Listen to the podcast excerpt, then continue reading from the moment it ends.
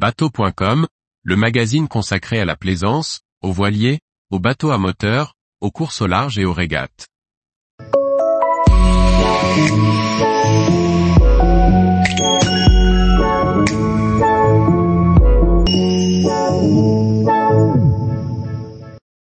Fanal Libecciu 1000, un semi-rigide corse qui se prend pour un Italien.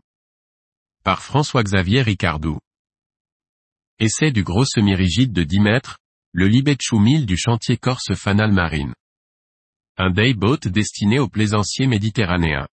Avec un tarif agressif, à l'image de sa ligne, le Fanal 1000 arrive sur un marché trusté par les Italiens. Ce semi-rigide destiné à la navigation à la journée au soleil et en famille a plus d'une carte dans son sac pour réussir son entrée sur ce marché des unités de 10 mètres. Tous les jours, retrouvez l'actualité nautique sur le site bateau.com.